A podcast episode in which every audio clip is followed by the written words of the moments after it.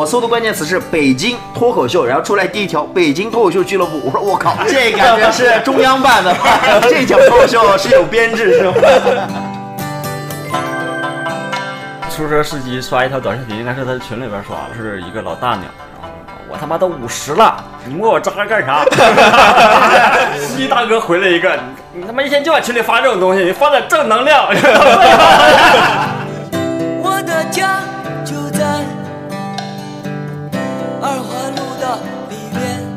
当时有一个 B 站的搞笑运营联系了，找了一堆人，感觉是在骂这个运营，这个运营对吧？搞笑的运营，我操，在 B 站火，感觉就是土。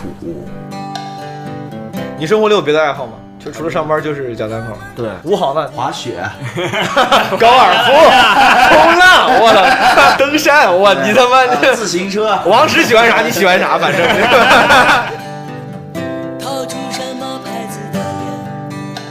就录完之后发现徐胜跟我不一样了，然后就他妈觉得有一点难受。知道落选的那一天，痛哭流眼泪，这样，真的真的大醉一场。我是最美逆行者，我是三年前从上海到了北京，他俩是从北京到了上海。我就是个逆行者，最美逆行。牛逼的外国菜式，地道的西餐，这些东西你无所谓，你就需要手抓饼。质子烤肉吧，五方桥有个烤肉，重八牛府的火锅，永顺炸鸡，这个太牛逼了！永顺炸鸡确实好吃，就是我觉得中国可以靠永顺炸鸡征服黑人界。我跟你说，银锭桥再也望不见，望不清那西山。冬天是最容易让北漂产生漂泊感的时候。我的漂泊感最大在来自于合租，就是没有人把这个当家。在北京待的朋友们更容易寂寞，所以更容易交朋友。在河路灯谈判，说着明儿早晨是谁生火做饭，说着明儿早晨是吃油条。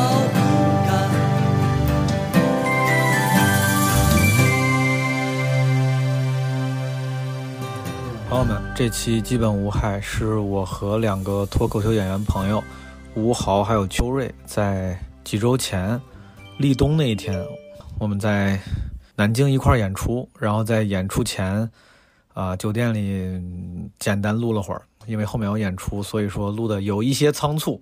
我当时觉得呢，没有聊得特别透彻，但我后来听这个录音的时候，我觉得哎，还聊得还挺好。就是虽然当时大家这个不是特别在录播课的状态，但是也还是挺真诚、挺有意思的。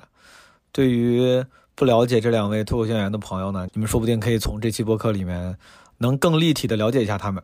然后这期片头其实没啥可说的了，我有点想，如果以后有可能的话，诸位其实可以每期在评论区或者是什么微博私信，就如果有什么问题你可以问我。我在想，如果以后片头没有。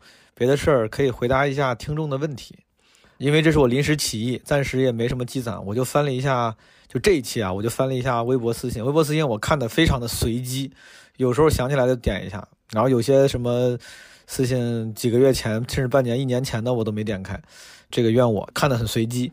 然后这次呢，我就选了一些最近发的私信里面，我随随便点了一些奇怪的和一些我能回答的问题。给你们先读点奇怪的微博私信。这个朋友给我发说：“毛书记，昨天你赤裸着进入了我的梦。”就读到这儿，我还以为这是一个 sexual harassment 型的春梦骚扰私信，对吧？没有。他说：“毛书记，昨天你赤裸着进入了我的梦，然后我很认真的给你刮了一身纱，你也很满意。”就是这么一条。他说：“我进的进入他的梦，他给我刮了一身纱，然后我也很满意。”这这。没有一句准确吧，就好奇怪。然后这个朋友发毛书记，你长得很帅，很像我老舅，每次看见你都能想起我那个帅气逼人、最后倒插门的老舅。同祝愿，祝愿你和我老舅一样，都能找到那扇门。大家这都是什么语文水平？现在这都是什么？嗯，挺搞笑。啊，好两个问题。这个问题是猫书记，我太喜欢你那个霍耳朵的毛线帽了，我就之前好像录闲聊好演出的时候戴过。他说能给个链接吗？这个没有链接，朋友们，我我现在手边一共有两个那种就是带着小辫子一样、小耳朵一样的毛线帽，都是我去年春节在秘鲁买的，他们那个叫用的那个什么羊驼毛。编的一那个绿色的是羊驼毛，然后稍微白一点的那个是用羊驼绒编的，但我猜淘淘宝上应该也有类似的吧，但确实我那两款不是在网上买的啊。最后是一个技术性问题，说毛司机，我也不知道他他是打错了吗，还是他就是这么打。毛司机，请教你个技术问题，跟不同地点的朋友录播课都用什么软件远程语音连线，还保证清晰度的呀？就是这个，我觉得朋友们。你们首先网上应该能找到一些教程，关于什么远程录播课啥的。然后我自己呢，远程操作非常少，因为我尽量避免远程录播课，因为远程录播课的话，它那个延迟啊，会带来一些气氛上的削弱。就像闲聊这种，就是现场录的嘛，大家就面对着面，然后一块儿出梗，然后打岔，气氛也会很好。远程的话，内容可能没问题，但是对于我这种喜欢氛围也很好的人来说，远程其实对我来说没什么魅力。我跟之前小鹿那期那几期是用飞书录的，当时他不在国内，我们是用飞书连线，然后每人拿了一个手机，就是把自己的声音录下来，后来最后再把手机的两个音轨合在一起。然后有一点呢，想跟诸位说，就是远程录音的时候呢，它那个延迟是动态变化。比如说，你以为延迟是固定，就是两毫秒或者什么十五毫秒，这样的话，你剪出来的时候，什么把一个音轨往前提十五毫秒，是不是就对齐了？不是的，它那个延迟是动态变化的。你在这五分钟里面，你感觉你对齐了，但是你后来发现这五分钟之后的，就是延迟就又变化了，你得重新对，就是对的非常非常麻烦。如果有朋友有更好的方法，也可以告诉我。但是反正对我来说，就是远程录音呢，可以用戴耳机连线，同时拿手机录自己的声音，来保证音质。但是为了保证那个延迟不影响听感，需要做非常多繁琐的操作。好了，就没啥了。这期片头没有什么可说的了。这期我跟秋水吴豪聊了一下北京和上海，以及简单聊了聊他们。脱口秀演员身份背后的故事，以及上节目或没上节目之后的心理变化，主要是聊了聊北京、上海这两个城市的对比。但是因为聊这个话题的人太多了，我们也本来也没有抱着一个深刻剖析的动机，就是随便聊了聊大家对于北京跟上海的印象。希望我们的分享能给你带来一些有意义的信息吧。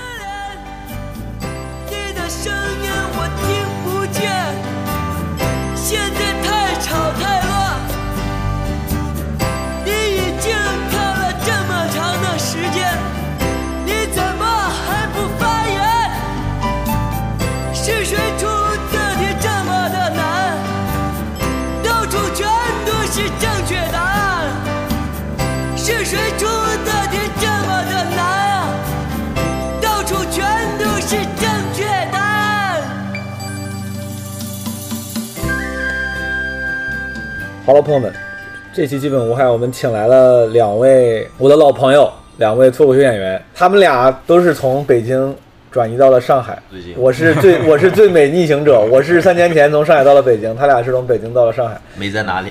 美美美的很，我就是个逆行者，最美逆行。哎。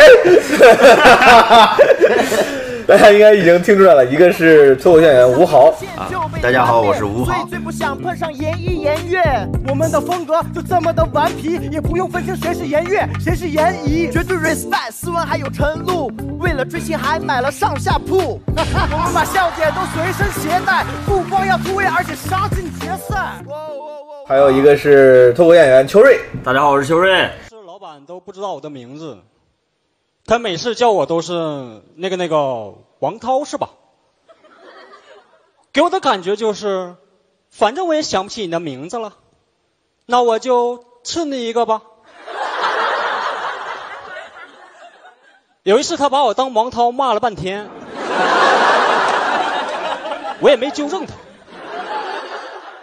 跟我也没什么关系嘛。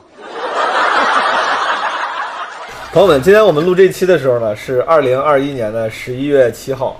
今天凌晨，EDG 刚夺冠。今天呢是立冬的第一天，我们仨此时在南京，我仨来吃饺子，来，对我俩一边泡脚一边吃饺子，身上也没有穿衣服，对吧？我仨在南京来来演出，但是听说北京已经下起了狂风暴雪。我们仨之前都在北京待了挺久，但此时都不在北京啊，没有办法感受北京的雪。今天晚上我就要回去了，但在我回去之前呢，我就把他俩拽过来，我们聊一聊。聊一聊北京，以及他们最近到了上海。我之前在上海待过，可能也会稍微聊一聊上海。好，吴航，你在北京待几年？待了，我是一八年的四月份到的北京，然后那你也没待多久。然后差不多二零年的七月份，两年吧。两年，你是几几年来着？九五九我是九六年，九六年的，所以你你十二岁就到了，二十二，这是什么幽默？十二岁怎么算出来的？二十二岁到了北京。你是毕业之后去了北京吗？差不多。啊、你之前在哪上学的？马来西亚，哦，对对对对对，库拉隆坡、吉隆坡，留留学生。一名东南亚的留学生，学的旅游管理。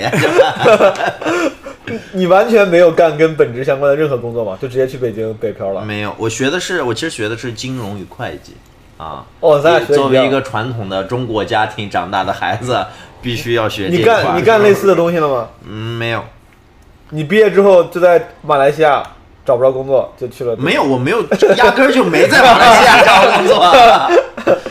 那你当时去北京就是想去北京找工作，说北漂啥的。对，是但你好像你最早不是在北是在北托吗？是啊，所以你去了北京之后也没有找工作，你就加入了一个脱口秀俱乐部。对，是这样，基本上是这样吧。为啥呢？他他这个事儿是怎么怎就是么发生的？很，其实很神奇，就是我之前一直是对这种东西有兴趣的，嗯然后苦于啊无处没有门路啊没有门路，所以你在马来西亚的时候就对脱口秀挺感兴趣的。对我那个时候，其实我关注的还是比较早的，因为当时就还没有国内的脱口秀大会。我当时看的就是 YouTube 上一些中文的节，就是他会把那个 Kevin Hart 的视频节选出来，翻译成中文。然后我我看那个，我不知道那是什么，我以为是外国的单口相声，哦，所以呢，但你觉得挺好玩。对，然后我回到国内以后，我就搜了，在百度上搜索了这一方面的信息 然后我就因为当时在北京嘛，我搜的关键词是北京脱口秀，然后出来第一条北京脱口秀俱乐部，我说我靠，这个这感觉是中央办的吧？直属单位，对是，我这这条脱口秀是有编制是吗？他们不当时要面试嘛，是吧？呃，一堆人啪一批招一。对对对对，你刚开始要去准备一份自己的稿子，然后过去讲之类的。你跟谁是一批人？我和王德发，你去的时候是不是什么蒙恩、新力、新宇、杨笠他们都已他们经走了？蒙恩还在。对，朋友们，就是有一些现在你们耳熟能详的脱口秀演员，之前也都算是北托出来的，对吧？然后你你是你在北托待到啥时候啊？我其实就是在北托就没做，因为北托没活多久，然后基本上我在二一九年一九年初的时候就进到效果了。那时候我我我见过他跟王德发一起去，在在我。我倒是觉得，我知道他跟王德发老是一块儿，那个时候他俩还拍 vlog 啥的嘛。那那都是之后了，那都之后第一。场他就是跟王德发一起去了。我觉得哦，那个时候还还有扑哧，后来就那个时候就是扑哧。对，后来就不叫啊扑哧了。对，我进效果也算，我觉得算比较早的吧。北托不签约吗？就是可以随便去别的地方。我把合同撕了。直属直属单位他妈这也不咋严啊！我操。然后你是二零年去年到了上海，对，因为疫情嘛，北京没演出，对，北京没演出。就因为这个原因，你就这么果断的转移到了另外一个城市。就是你在你刚毕业这几年，然后还年轻的时候，是不是换城市对你来说没有啥没有成本。没有门槛，也没有什么心理门槛？对对，其实就是一九年年中的时候，有一次机会是可以去直接去上海的。然后当时也有一部分人去了，当时国庆是哦直接对对对就去去的上海。但是我当时在当时那个情况的比较之下，我没有比较出来上海有比北京好很多。就比如说，包括上海的演出的频次呀，各个方面，嗯，我觉得如果你没有好很多的话，那我没有必要费精力、费时间、费金钱，就是去换一个城市。然后呢，我就我当时也没换，但是二零年的时候，基本上就是选择已经不多了、嗯。啊，就基本上去吧，啊，放手一搏吧，年轻人。明白。然后吴豪是新疆人，啊，好，这是吴豪的基本情况，朋友们，嗯也是一个大家耳熟能详的脱口秀演员了。另外一个呢，我觉得到现在再来录节目的话，就更耳熟能详了，对吧？嗯秋瑞同学今年在脱口大会上大放异彩，现在正式搬到了上海。是。哎，你是在录节目之前搬过去的，还是录节目之后觉得上海可能会是一个更录节目之前，就就就已经过去了。对，六月份就就打算过。哦，对对对对对，你是不是还把车给制胜了？啊，是把车给支撑了吗？对那支撑了，现在现在也去了，那你车那车呢？那是 要给另一个朋友了。祖传电动车。当时我想着他妈就是这赚着钱了，就车说送就送了。我，你那个是个小牛的，对，就是你那个车啊还还在还在还在北京是吗？我那你放在那儿也没有用啊，你也不我骑我还在北京呀，我在上海买了一辆。对你现在上海那车不也是扔在那块儿，你也你也是放在那儿？对啊，有钱嘛，无所谓。一样嘛。秋瑞是辽宁，辽宁沈阳人，秋瑞是辽宁沈阳人。你是啥时候到的北京？我是一七年，一七年到的北京，二一年去的上海对，海。二一年去的上海。那也你在这久了，四年，比我俩都久啊。刚去的时候是算是毕业之后去工作，还是是算去找实习，一直在那块儿做做一七年才毕业呀？我一八年才毕业啊，我一七年去实习了一年。我以为咱俩差不多。你你多大了？我我九五年的，你也是九五的，怎么这么小？我跟志胜是一年的。你是毕业之后从沈阳找了一个北京的实习，实习就没毕业的时候，研那是研究生吗？没有，就是大学毕业呀，一七年，然后志胜是一八年毕业，我们一八年毕业。你是学啥的？我是学信息管理的，我是学计算机的。，哦，怪不得。就去北京是正常事儿啊。当时我们老去开放麦。的时候，秋瑞都是他还有工作，下班之后去对讲单口。对啊，经常因为要加班，然后取消，不得不被迫取消开放麦。你是个标准的程序员，嗯，对吧？对。你做的是怎么就分的是前端、后端还是什么？来做的是是后端，后来转产品了，产品经理了。对，转产品经理了，就是觉得自己干不了，然后就实习的时候就觉得干不了了。这是一个容易发生的转变吧？就是如果一个程序员他想当产品经理，是是说想当就能当的吗？还是说得需要你还得挺牛逼的才行？如果是刚毕业那个时间段，你转什么都好转吗，都好转啊，就是你都是有一份经历，只要面试过了就都好转。明白？你刚毕业都是可塑的嘛。之前实习的时候，如果你你你可以面试过，然后就面试过程序员，愿意下这份心，就可以一辈子一直干下去吗。你是刚毕业去北京之后才接触到单口的，还是之前就像吴豪一样在学校里就感兴趣？我们那时候都看在学校里能看到脱口大会了，然后所以说你也是看脱口大会看的有兴趣了。算是吧。之前看也不知道它是个它是这种形式啊。之前在网上刷过一些，你你是乔治卡林，哦，什么美国愤怒老头儿，对对对，那那那还 环境保护，我看的都是这个东西。啊。但你是看这个的时候，你觉得我想干这个事儿，还是看脱口大会觉得这不咋样，我也可以我？都之前都觉得自己不配干这个事儿啊。但你是看看周立波啊，哦对吧？也看八零后，都喜欢这种，还看赵本山小品，都喜欢喜剧。对在家看曲苑杂谈，啊，春晚相声小品集锦，看这种东西。明白。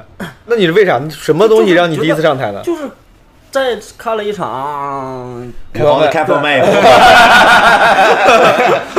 哦，我那时候花了不是开放麦啊，我花了一场演出的钱，花八十九看了一场开放麦，周五，然后八十九开场开放麦啊啊，是在宋喜玉那儿吗？不是就在 听起来 非常像宋琦的。王俊林、土提、韦若晨、王子涵，这是这不是开放麦吗？这是这是一八年的，就是开放麦。这是一八年的周五晚上，周五晚上开放麦，我带我对象一起去，本来想那是会的，那是那是一八年的啥时候？大概一八年七八月份吧，七八月份。就刚毕业，刚开始工资突然间上涨。你带你对象想去。约会，然后就看了一场，发现很呃，烂。我我到餐饮价买的，然后这个 看完很辣，然后念了一个口。王俊林、主题听见了？吗？韦若琛、王子涵。然后其实段子感觉没有没有问题就是就是观众观众也比较冷。啊，然后都不接，我给王俊林主持也也弄得很尴尬。那你看完这个，你就觉得操，我也可以干，我也想当。当时就是口播特别打动你啊，然后还说会帮帮你做培训。哦，当时你们是会哦，你当时还没在我。当时不在对，他当时不在。当时就都就会说，朋友们，如果你们有兴趣的话，可以什么对啊，来报名对，可以准准备五分钟，然后去开放麦，然后练时间长，就会会有商演什么的。我一想也不耽误什么时间，不耽误我上班的时间，就就报了，一周就一场。那个时候新人一周就只能在开放麦讲讲一次，每周二。再你还别说，咱们这这一算，咱仨都是一八年开始对，就赶上。都是那一波，感觉那一波。不是，我记得你比较迟，我记得你至少是一九年，就一八年讲了一场之后，我就没没再讲讲了然后就是这是一九年了第。二次就是一九年 年底的时候。没有，我觉得秋瑞还是挺，他上开放麦啥的还挺挺规律的。是那个时候交到朋友了，刚开始没交到朋友，都问你玩儿。后来就认识齐明，认认识徐志胜、汉塔他们，就开始每天都去了。是，刚开始一周碰面碰的很少，我我记得我最开始跟我一波那些人都不去了。你去开放麦是不是特别认真？因为我我去开放麦去的少，别人跟我说说秋瑞的那个，就感觉你给别人印象就是就好聊段子，就是见谁都好聊段子，不是就是给就给我的印象就是你很认 你很认真，就是你会不是是那个时候没有别的时间啊，就只有我下了班儿，然后就开始写段，那就只有那段时间，马上上台哐哐写一会儿，写完上台讲一会儿。你生活里有别的爱好吗？在那段时间里，那段时间没有，现在现在也没有，就是现在就习惯了。就除了上班就是讲单口。对，吴豪呢？你平常你除了讲单口，你干啥？你玩啥别的？我呃滑雪，高尔夫、冲浪，我操，马术、爬、登山，我你他妈呃的自行车，王石喜欢啥你喜欢啥，反正。没有，我我我其实爱好还是挺多的。我我之前刚开始做的时候喜欢健身，然后第这是头一年做脱口秀的时候，第二年做脱口秀的时候呢，就把这个爱好改成了滑板儿啊，因为从地铁站滑滑板去开放麦特别方便滑板吗？啊。你是在北京才学的滑板吗？对，其实滑板这种没什么好学的，它我操！我觉得我我从多年前接触到现在我都不会滑，我觉得你还是还是有天赋的，我不会滑滑板。其实很简单。然后然后今年就脱算是脱口秀的第三年吧，爱好改成了自行车。因为对，因为搬到了上海来，然后随着经济水平没有任何增长，还在这个人力助动这个范围内。不要小看我的自行车，不比你的电动车便宜。这你买的是啥？是那种什么公路 Bremerton 看的很公路车，公路车。我我有个公路车，三万块钱。完了，我他妈表情凝重了。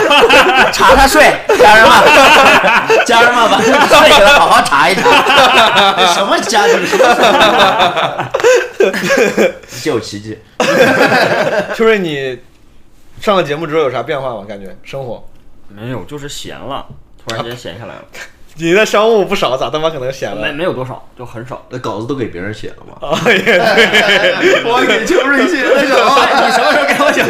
没有，我接的商务都都没有，没有人要求我写稿的都，那都没有脱口秀的，就没有没有脱口秀的。对呀、都是我在 B 站接那些乱七八糟的。哦，对，这点也是。秋瑞是少数，我觉得在咱演员里面非常有自媒体运营意识的人。他 B 站做的特别好，应该是至今为止还是最好的吧？就是从数老软应该比我好一点吧？就数据上对吧？但应该是应该是差不多，因为一度别人跟我说，就是你是明显比别的演员高出一个量级的。那个就是赶上那一波了，赶上疫情那一波了。哎，所以说你是不是不是，这个是其实有很多演员在传，你做的好肯定是有你的就原因疫情缺内容，然后都但疫情都没有。疫情前你不都开始做了吗？没有，我就是疫情那时候才开始。但疫情没有演出啊，你怎么疫情才开始？就是之前的视频，疫情开始传了嘛。哦，当时有一个 B 站的搞笑运营联系找了一堆人，感觉是在骂这个运营，这个运营的 搞笑的运营，我操，搞笑频道，搞笑搞笑频道的运营，对吧？他找了一堆人，还让我帮他推荐。那段时间是他手里真缺东西，所有 UP 主全停更了。为啥？你觉得你为啥 B 站能做得好？这个我也想取经。我我就感觉就是那个时候数，但你看当时当时有很多很多脱口位秀演员，包括后来，当时以及后来都有脱口很多脱口秀演员认真做。嗯，就以你做的，现在你现在还在做吗？应该也不做了。偶尔做，偶尔做。就你以以你这两年的经验，你觉得为啥你的能更被 B 站的网友喜欢呢？没有，就是我上过几次热门，然后就好起来了。你说的是等于没说一样，那你是为什么上的热门前期呢？的几次热门都是他给的你一些资源位，帮给你一些小资源位，然后帮你这些我也是谦虚的，你看过吗？你看哦我看过我看过我感觉啊，就是我咱啊咱咱聊啊，嗯我第我一个为了取经，一个为了探讨。嗯我感觉是因为你的那个表演方式，你的你讲段子的方式就适合银幕呈现。我不知道你有没有你有没有考虑过这方面？就比如说你像我这种感觉比较靠情绪状态的，啊就是没有像你那么文本那么精致，然后说话一字一句，而且你的本来讲的方式，你那个重音很强嘛。啊我觉得你在屏幕上，在这种媒自媒体平台上，就会更容易让大家感受到你的精致，你的那个打磨，就是更容易出彩。嗯。那种状态流的、情绪流的，或者说比如即兴流的，随便随便说，嗯。可能线下效果咱哪怕不比你差，线上视频可能就不会那么容易对。出彩。因为我觉得首先一个对跟我聊过，嗯。说在 B 站火，感觉是就是土，嗯，就是快手那一不是挂，不是不是不是。B 站 B 站好多小孩愿意在 B 站刷快手的东西，你迎迎接了你的土味儿，然后还有东北话题，还有疫情那一段时间，所有的东西都对才上了热门儿。我他那个觉得不是。算法只要凭借你这个账号上过热门，以后上热门就好上。我觉得这个是是我我看你的视频，我有个感觉，我啊觉得最重要的其实是 他在屏幕里面看起来嗯没有任何攻击，是吧？那不就哦，是这个吗？这个很重要吗？你觉得？我觉得很重要。那你说富航有没有攻击性？富航有，但你看富航也很火呀。但是啊呃，不是因为怎么说呢？怎么是？怎么说富航在上面呢？感觉就也要说攻击性，感觉他也把自己降的足够低了。，对对，富航看着很你看着，有攻击性，但是他攻击不到。他稍微有，哎，大哥就是稍微，他攻击不到任何人，他感觉是对像演他在攻击自己对，嗯，在演一个攻击。我觉得其实就是这样，我觉得就是现在大家网友嘛，就都想攻击人，不想被攻击，嗯所以就会他比较喜欢这种弱一点。但我觉得那些做 B 站的咱们那些朋友，大家都还挺都不攻击啊。是你觉得做 B 站做的还不错这件事儿，对你单口有帮助吗？就相当于上了个比赛一样嘛，大家都知道你去外地演出会容易一些，就没有别的，对对对卖票也没有没有任何的帮助。哎，你说到这儿，讲完，嗯你现在上完上完节目，在节目上被更多更多的人知道之后，嗯对线下演出你觉得会有帮助吗？会更容易一点吗？相会容易啊，会容易。对，我觉得这个可能是对对于咱们眼线下最吸引人的一点，对就是你被别人看到之后，你再讲，大家会更容易接受你的笑点 对。他天然活宝人呃对。嗯活宝人，太爽了之。前都是在杭州演石冷，咱们一起演过那个。对对对，我跟秋瑞去年二零二零年 二零二年十月份，我秋瑞、莫南、悟饭对，还有世纪，啊四季嗯，给麻花演了一整个七天，你是中间加进来的，好像是吧？对我是啊我是后后来过来的。咱在台州那几天，我操，那几天你演的真是演演恶心了，我七天演了十四场。我那个时候觉得我要来来杭州或者上海待一段时间，我觉得我他好像不太吃东北话。那个时候我就觉得，咱去年10月份当时不是那个时候，去年十月份是不是还在上海一块儿吃了对顿饭？对对，在啤酒阿姨嘛，对，啤酒阿姨，那个时候你还说呢，你说我说你应该演的不错，你当时好像还分享感慨，你说你演的有点冷啥对啊，的。我说我他妈肯定得来上海了，我说不行啊，现在是不是再也不会出现这种情况了？也会，现在去去别的开放班也也冷，去别的地方。就他给你预期高了，然后你讲的东西不行，他就就就就冷。尤其在山羊还好一点儿，今年你整个上节目这个旅程你满意吗？我挺满意了还还要啥呀？我感觉挺我不知道呀，我不知道你的，因为我觉得可能刚开始大家可能期望都不高，但是可能对，就是期望不可能录着录着可能就会有新的期望。没，就是录完之后发现徐胜跟我不一样了，然后就他妈觉得有一点难受。其实录的时候还行，还行，有点难受。不是你 这在个不均嘛，这老板 徐志胜跟你不一样，这不是一开始就看出来的东西吗？这谁跟徐志胜一样呀？这刚开始看不出来啊，就是录完之后发现就是演出费啊，然后各种地儿都不一样了，开始开始有点难受了。我好像你今年没上，失落吗？失落，非常失落。但我感觉你好像对所有这些事儿你都还处理的挺好的，对啥？心态非常好。就是对于这种感觉会让自己不开心的事儿，我不开心了一个多月呢，那个时候，呃，知道落选的那一天，痛哭流眼泪，这样啊真的真的，大醉一场。为啥呢？他给为啥没让你进呢？就是嗯我不知道，反正总结下来就一句话吧，不够牛逼啊！你牛逼的话，怎么样都会进的，就这么简单。他可能也是因为，因为你是可能在那个平均线或者平均线以下，然后他就会考虑节目，因为你可能去年上过，然后今年需要新的面孔，各种哪怕有跟你同样水平的人，他们也会去对优先选那些是啊啊，试试那些没上过的人，是吧？嗯嗯嗯明年你还明年算？打算永远都在打算呀。好的，朋友们，我们这个脱口秀，我们仨搞这行的嘛，总总是要聊一聊，然后聊聊北京吧。吴豪，你在北京，就英文里面有人老问，就是你的 go to place，你的 secret place 是什么地方？就是就是那个你可能别人不一定知道，但是对你来说你情有独钟的一个地方，可能是个酒馆，可能是某个公园，有没有哪哪个地方是你私密的很喜欢的，或者是我喜欢那个地方，因为感觉大家也不是很小众，在北平机器，方家胡同那个，不是三里屯那个，三里屯那个，对，三里屯那个人特少，然后反正去的时候就非常安静，你约妹子好去那儿？对，是，毫不避讳。我记一下。还有别的吗？你现在让我猛的想，你住哪儿当时我其实想不起来你。住哪个地方？我刚开始的时候住草房，然后后来住十里铺，你心情不好的时候会去哪儿吗？就去那边。就去喝酒。对，马来西亚那边你待了几年？马来西亚待了三年半吧，差不多。马来西亚算是一个，比如说美食非常多的地方吗？boring boring shit man，不应该挺有东南亚，不是他妈据说很有意思吗？东南亚旅游，你去偶尔去一趟有意思，你长期在那生活，吉隆坡全马来西亚最牛的城市，嗯，就跟我们国家三线城市一样，我觉得还不如南京呢。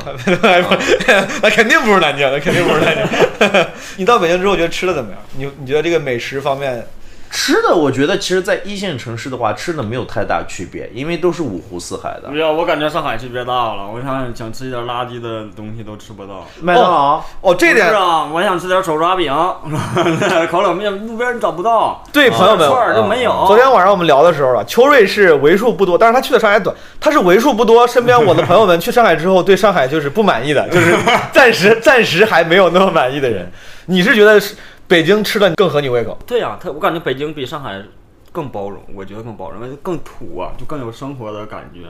嗯嗯，我更适应北京那种感觉。我刚开始来上海的时候也不喜欢上，现但我在北嗯我在上海是就找不到手吃手抓饼的你。就是是，但是这个是你我开个手抓饼摊吧，我当年我当年去北京之前，一八年去北京之前，我一八年上半年我刚下了快手，我在快手上刚关注的第十十几个账号，全他妈是做手抓饼的账号，就是那天半夜我就在那刷快手，我说哇，真的十几个做饼的，我就在那一直看那个人做饼，就是有他好有好多做各种饼的账号这种。就是你你饿了，马上在路边就能找到，就把这饥饿马上解决了。但现在在上海好像解决不了，你就必须得找一个店。上海那些牛逼的外国菜式，这什么日料店什么的，那些东西对你没有吸引力。地道的西餐这些东西你无所谓，你就需要手抓饼。不是无所谓，那那种你肯定不能天天吃那种东西啊，嗯那种东西要花大量的时间去做做一些准备，是吧？至少你穿一身干净衣服去。哎，你这话说的，为什么？哎，吃手抓饼就得穿脏衣服？看不起民族文化？我吃手抓饼的时候就穿西装。不是我吃手抓饼，我电动车看到了，我停下来买一个，然后路边吃完就走了，就看完就解决了？北京更接更接地气一点。是啊，我饿了马上就能就能有东西可以吃，甚至我都不需要进店里都可以解决这个事儿。嗯，这个我觉得吴好呢？你觉得在吃饭这事儿，北京跟上海，你是更更喜欢上海？我觉得没区别，你这没区别。呃，因为我就但但明首先明显有区别，只是这个区别对你不重要，是吗？这明显确实北京跟上海，他你看他说那个北京对对，更接地气。因为我胃不行，我吃路边摊 会会死，所以我就只吃麦当劳，然后然后吉野家啊，就是这种连锁快餐店。来南京必须吃一顿吉野家，标准化快餐。他们老有人说北京是美食荒漠，这件事情在你们在北京待了二到四年里面，你们有这样的怎么可能是美食荒漠？你感觉北京好吃很多？我感觉北京你说几个你在北京，你觉得回想起来，如果你有机会回北京，你还想吃吃的东西都有啥？手抓饼算一个，还有啥？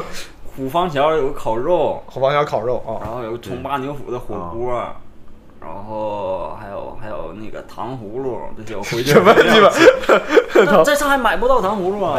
冰糖葫芦有啊，里面都有夹糯米的冰糖葫芦，那那叫什么冰糖葫芦？我操，你吃过吗？没吃过。特别好吃，你吃一次，你吃一次，我我就疯了，那太好吃了。我在北京买糖葫芦能买到热的，就刚出锅了，哦就是外边是凉，里边一咬是热的，那个很香，就是吃就是山楂糖。哦，你看，外面是凉的，里面是热的。因为它外面不凉，那个糖不可能凝固啊。那里面是热的，外面那个怎么凝固呢？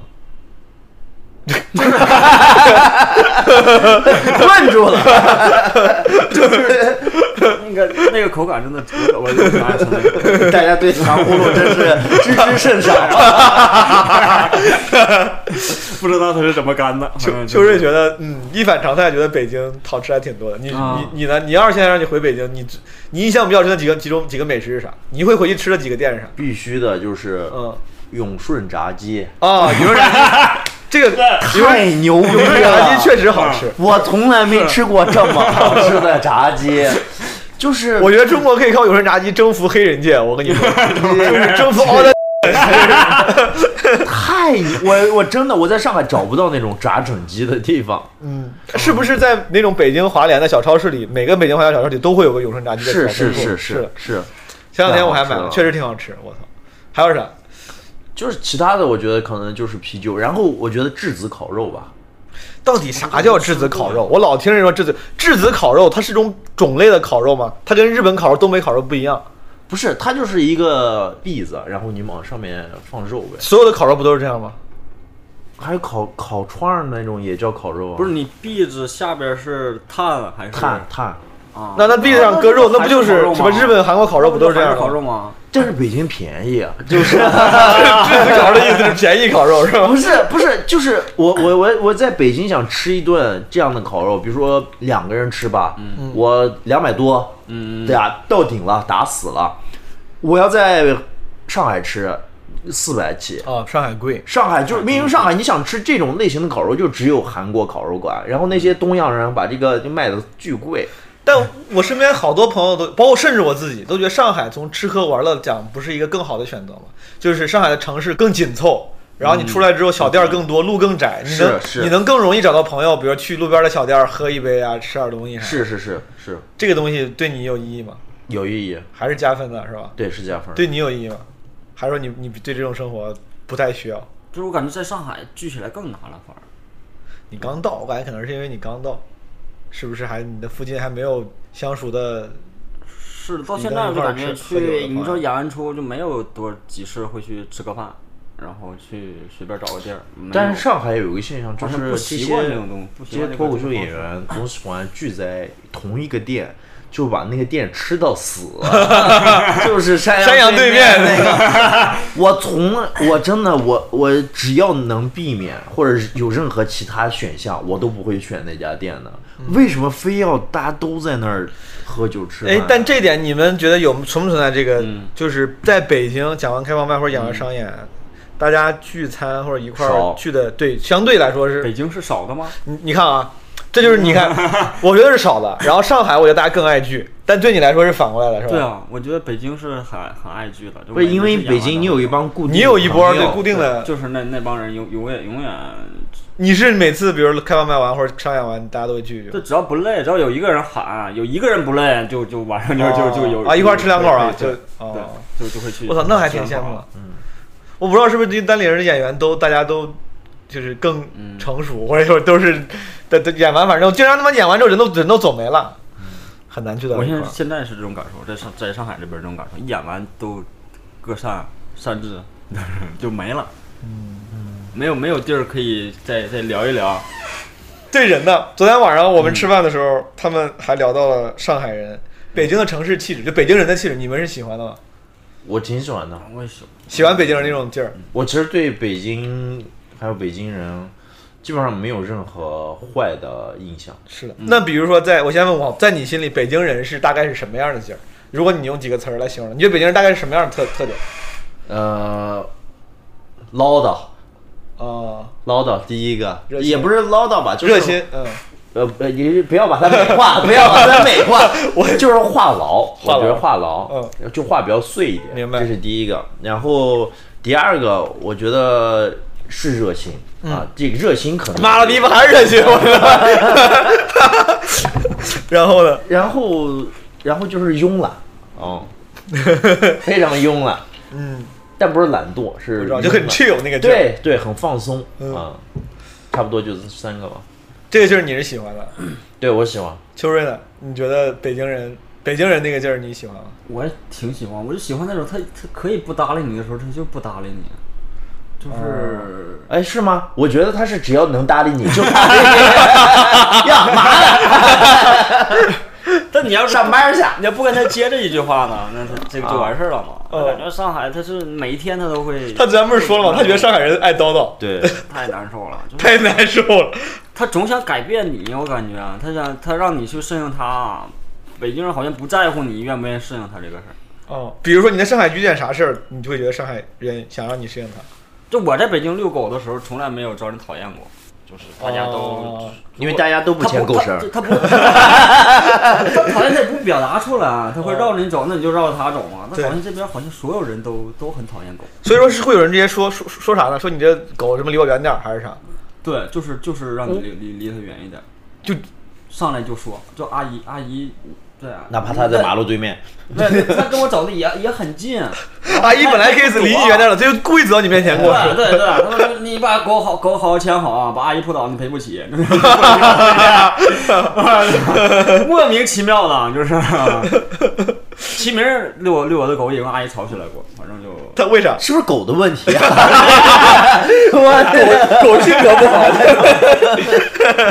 这 狗是吧齐明人为啥跟阿姨吵起来了？齐明是跟他家楼楼道里阿姨吵起来了，阿姨就路过的时候就开始嘟囔说楼下养猫，楼楼上养猫，楼下养狗，就是然后嘟囔那些东西，齐明就不愿意了，就跟他吵起来了。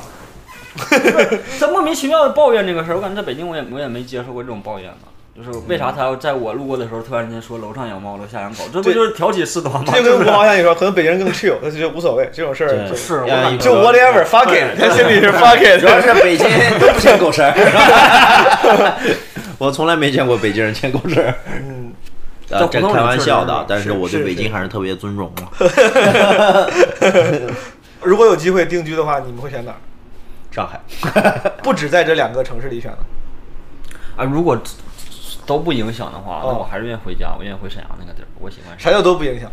那现在就是它影响你赚呃钱，事业是吧对啊，影响你赚钱。如果有一天钱赚够了，这些城市带来的收益对你来说不是，它不会给你快感了，就是你回沈阳不会给你快感，那你就只有快乐，但是不没有不爽。怎么可能呢？你想你喜欢单口，你回沈阳，单口事业没有北京、上海发达呀。你们开放麦，包括看演出，包括身边这些演员朋友也会变少，这个事儿对你不影响吗？影影响很大呀，就是你回、不是是回回沈阳就不爽了。哦，你钱赚够了，感觉我也我也不愿意回，每一个一一两周回去待待一两天，一两周待两天。明白我挺喜欢沈阳那种生活氛围，但它给不了你刺激。是啥生活氛围？沈阳就是更放、更晚、就是更慢。很魔幻嘛、就每一句话都很好笑。我很好笑，我就是 我在打出租车的时候，有出租车司机看了刷一条短视频，应该是他在群里边刷的。嗯，视频内容是一个老大娘，然后什么我他妈都五十了，你摸我渣干啥？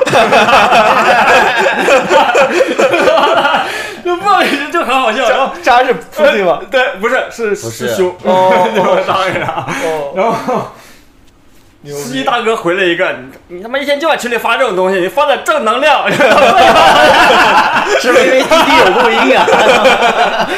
就很好笑啊，这种东西。哎，你东北口音为啥这么重啊？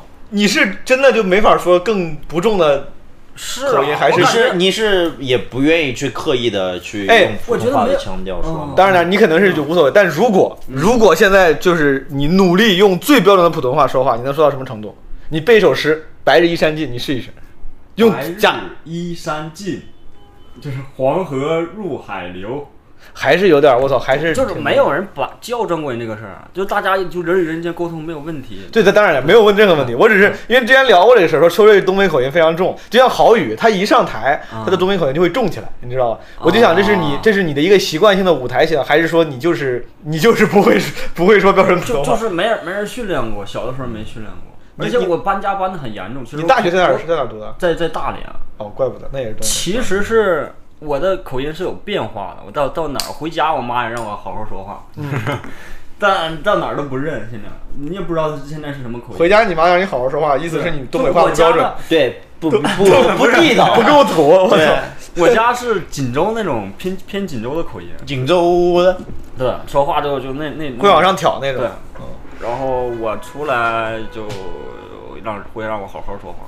诸位在北京度过过几个冬天？我这最冷的冬天就是一七一年的冬八一九天，二零，他是他四个，我两个吧，我三个，哎不我哎那我也应该也三个，三个，一八一九，二零，嗯，我感觉最冷就是一七年那个冬天，没赶上。那。个太冷。哎不对，我二零年的冬天就到上海了，所以说你在你上海不过完年过来，来了吗？二月份但是那算一九年的冬天，啊，我一八年到一九年一个冬天，一九年到二零年一个，秋瑞等于说没没度过上海的冬天，咱俩都在北京、上海过过冬，嗯，哪个地方更痛苦一些？哪个地方回忆更美好一些？你觉得？嗯，目前来讲还是北京吧。你暖暖气的事儿怎么解决啊？这上海？对呀、所以说他他觉得北京更美好嘛。没有，其实是因为在北京的时候，我活得稍微能再轻松一点，因为去年整个冬天我都在在节目组里面写稿子，然后那段时间其实过得也是压力比较大，吐槽是吧？对，是吐槽，嗯，写那个谁嘛，大张伟嘛，吐槽冠军。啊，也不是啥，他那个都是你们写的吗？他自己应该会有。他他自己也有写，当然有写，他他反正还挺有才的，嗯。我是觉得冬天在北京这种地方，就昨天今天不是转风了嘛？老狼在那个雪雪里唱，弹琴唱歌唱《北京冬天》那个，我就觉得这种下着雪的还挺像冬天。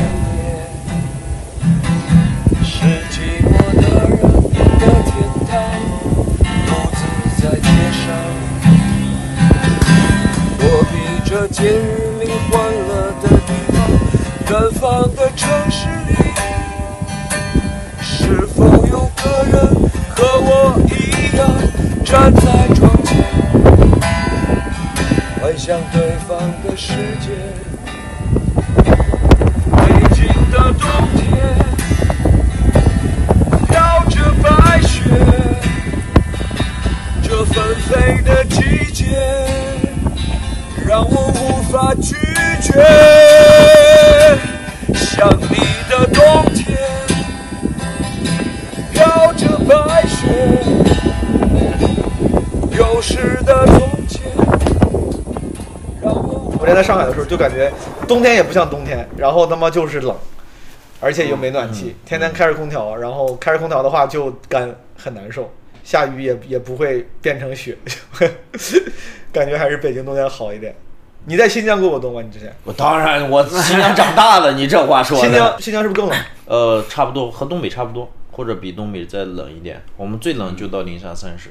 零下三十，对，你那儿应该冷一点。我们的最冷的时候三十六，零下三十六，差不多。四十就得就是漠河那边能到四十。不是，我们就讨论你家，我家三十六，我家怎么讨论漠河？那我聊聊喀纳斯吧。哎对，我们一到冬天就是就是真是要要赈灾的那种准备了，啊要准备把把准备停电，要准备把哦，那我们那儿没那么快。我我爷那边住住农村，还要准备把大棚一定要下雨之前、下雪之前要要要了不是要撤呀，就是你要把工具准备好。啊有的时候要一边下一边把东西，不然它就压塌了嘛，一边下啊一边滑了，啊，不然就压塌。你住城市，但你家农村还有地，就是老家还在农村。对，你们一下雪我们就回去帮忙了，我爸肯定要回去帮忙了，不然就就损失好几万块钱。现在还有地吗？还有啊，挺屌啊！我操，真的吗？这是家里有地的人，我靠！在过冬的时候有没有什么惨痛的，或者是印象深刻的回忆？我之所以觉得过过冬，是因为我觉得冬天是最容易让北漂，就是外地人产生漂泊感的时候。比如说你在你们在在漂泊的，就在北京的时候，有过漂泊感吗？中很会我一七年那个时候就是没找到工作，然后天冷，就那时候感觉每天都心灰意冷那种感受。你感觉站在那天干啥呢？你没找工作，你天天就不是就在实习嘛，就待啊。然后你也没拿到一个正式 offer，但你当时实习也在在在北京，不没在聚美，当时在在搜狐，在那这是好地方都待过，但他不给你 offer 啊，那都是大公司，你不应该太焦虑啊，感觉都是挺好的。但是他没有不给你 offer，然后要你面试下一家三个月你就马上得换，那个漂浮感太严重了，他也不给你续，你续了之后你也没有意义啊，他不给你提供 offer 的话，为什么要在这家公司再继续待干三个月了？我有可能去下一家公司。你觉你觉得这个漂泊感是啥造成的？就工工作不稳定，然哦后没有一个大大城市工作太就是很重要啊！你要没有工作，就就什么都没了。你就在大城市待的意义是啥呢？你搬过几次家在北京？我搬过很多次啊，就是我感觉搬家焦虑感没有没有工作的焦虑感更大。就是嗯你搬家花钱就解决了嘛，对但是如果没有工作，那就是没有钱了呀。那在这儿待的意义在哪儿啊？那你在在昨昨天晚上咱们聊嗯到，你说你在上海现在可能还说不定想找个工作，现在你应该暂时至少经济可能不会是最大压力了，那你为啥还想找工作呢？会会对漂泊感有缓解吗？还是现在好像没有那个漂泊感了。我感觉我的所有漂泊感都来源于窘迫，来源于没有钱。所以当当有钱的时候，啊、你就没有那么需要工作了呀？那你还找什么工作呢？到现在觉得那个时间浪被我浪费掉了。我挺享享受时间排满那个状态，就是上班儿下班儿那一个小时啊，路上写点写写段子，就没有时间是浪费的，我挺享受这这个状态感觉自己很充实。啊。你有过漂泊感吗？嗯，我知道这个这问题有点有点太装逼了，但是我因为我自己是有过的，所以说，但我觉得你可能还你刚毕业没几年，是不是就不不不会太太在意这个事儿？对我其实还好，因为我是一个，我觉得我自我自以为啊，我是一个对环境适应能力比较强的人，就是生活质量高也行，低也行，所以我在很低的时候我也没有，但你这在大城市没有那种感受，就我想换一个家具就不舍得换那种感受没有吗？我都不舍得买，我从来我我租房的时候，不是你就不会有那样的想法，如果你的收入没有那样的，就是你的啊年纪越来越大了，你如果我现在买买个椅子嘛，那是很重很很很很普通的一件事儿吧。我觉得我腰有点不不太好了，我在家换一把好椅子，但那个事儿我花费了好几个月说服我自己，是因为才才把这个椅子买了。就是我觉得要搬家啊对就是就是觉得要搬家就不不愿意买大件儿。对，太难受了。然后这把椅子我得花费好几个月才买。你会买大件儿吗？家里？我会啊，操他妈，啥也不想，操，想买就买。对啊，我我其实我其实还好，我觉得就是你，我真的觉得你，反正你说不定哪天就死了，你现在你挣的钱都没有必要。哎，他这想法其实挺对的，应该这样想。你在家里买过最最大的大件儿是啥？嗯，家里我买冰箱，冰箱都是自己买的。然后就扔没有，因为没有，因为我房东买了一个冰箱，但是太小了，我我我自己平常会做饭，所以我你会做饭呀？对，我我靠！我买了个大的冰箱，然后床垫儿我自己买，床垫你自你自己给自己做饭呀？对呀，然后你会做你会做啥？别别，我知道我在问一些，我又就岔开了，但是我就真的很好奇，就是我就正常炒菜，或者我也会那个你会做最牛逼的菜是啥？红烧排骨，那好像是挺牛逼的。红烧排骨跟奶奶学的，然后反正反正就还行吧，自己做的也不难吃，然后自己做平常也能做个炒面，然后咖喱饭什哎你么的。这你这还居家居家居的还挺挺像那回事儿了。我其实现在每一个家我都想换一个智能马桶，但都没换。哎，我有一个，对我有我有智能马桶垫儿，哇，贼舒服。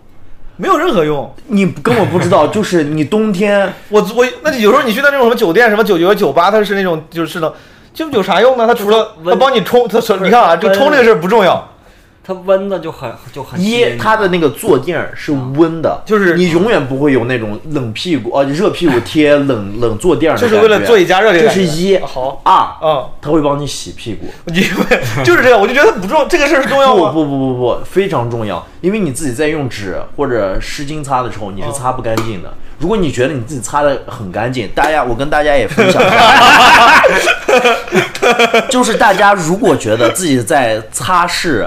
呃，刚刚方便完的臀部的时候，你觉得你自己擦的很很干净，然后这个时候你用你平常用的那个方向的反方向，你再试着擦一遍，你就能理解我说的什么叫擦的从来没有干净过。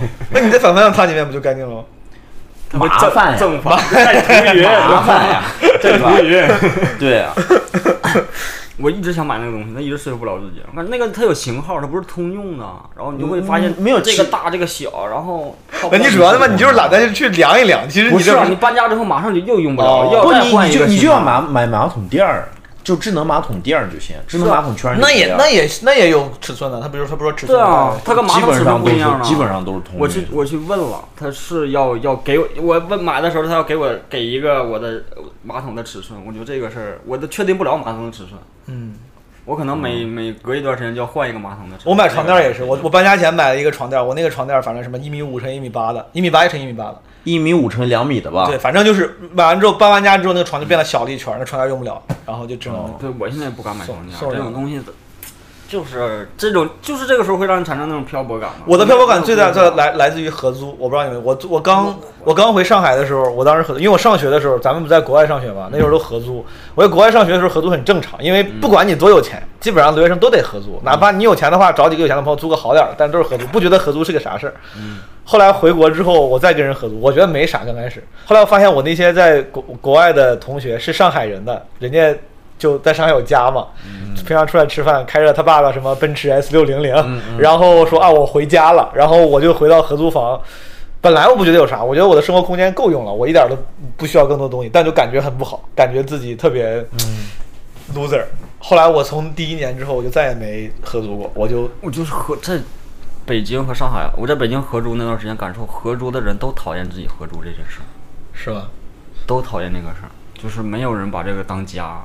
首先，第一是没有人把这当家。如果要是你你刚才描述那种感觉，至少大家会保证一个公共环境，会把这个当做一个临时的家。是但好像没有人把这个当家，然后都很讨厌这个事儿。这叫住的地方。就就都都很讨厌自己合租的这个状态，就都都承认这是个临时过渡。合租房里充满了仇恨，对充满了自己对自己的仇恨，我操啊，对室友的仇恨。你在北京合租过是吧？合租过很很多次，我们对象没来的时候一直在合租，我还甚至跟我同学租合租一个一个卧室，哦，俩人住一间对，俩人住一间。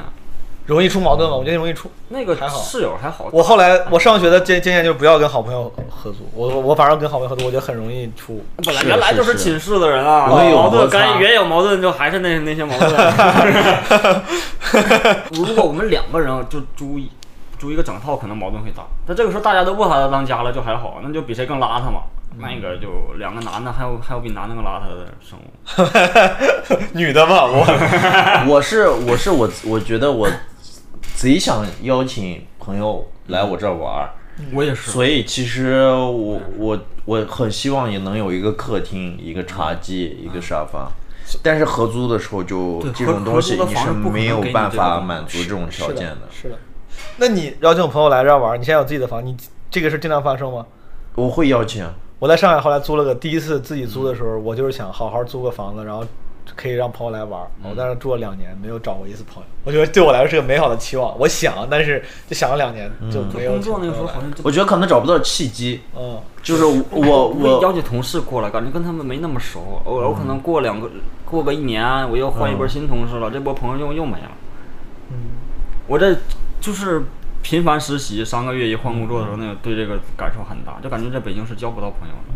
你三个月换了一波同事之后，那帮人也不会跟你再来往了，太远了。但你看，你听你这说起来，北京给你留下的牵绊并不多呀，为啥你还是感觉听起来更喜欢北京了？你看你在北京，朋友又似乎没有，过来了呀，就都在上海了。现在这帮人慢慢全都过来了。